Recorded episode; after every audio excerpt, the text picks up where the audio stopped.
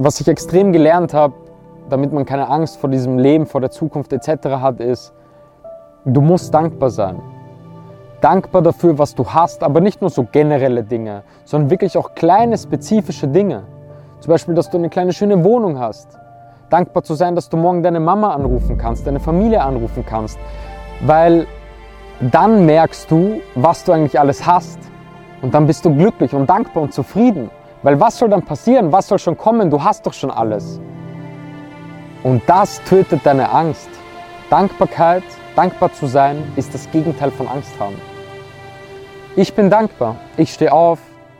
Ich bin glücklich. Ich habe meine Familie. Ich habe das. Ich habe das. Wenn ich mir da jeden Tag einfach zehn Dinge sage, für die ich dankbar bin, ganz wirklich Kleinigkeiten, dann habe ich doch schon alles. Ich kann gar keine Angst mehr vor der Zukunft haben.